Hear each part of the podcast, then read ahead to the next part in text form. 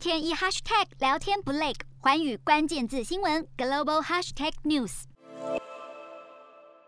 为四年，终于又有美国总统参与东协高峰会。美国总统拜登表示会出席与东协的视讯会议，预计会谈的重点是与各国合作配送新冠疫苗、气候变迁、供应链以及基础建设等议题。自从美国前总统川普二零一七年出席在菲律宾马尼拉举行的东协和美国峰会后，美国到现在都还没有出席总统层级会谈。而这次的出席也反映出了美国政府正努力与各盟国交涉，希望透过集体行动来。反制中国，也说明了美国最近是专注在四方安全对话，并且和印度、日本及澳洲交涉，不是要取代东协的核心角色，让东协国家可以放心。瞄准新南向商机，剖析东南亚发展。我是主播叶思敏，每周五晚间九点记得锁定，看见新东协就在寰宇新闻 MOD 五零一中加八五凯播二二二及寰宇新闻 YouTube 同步首播。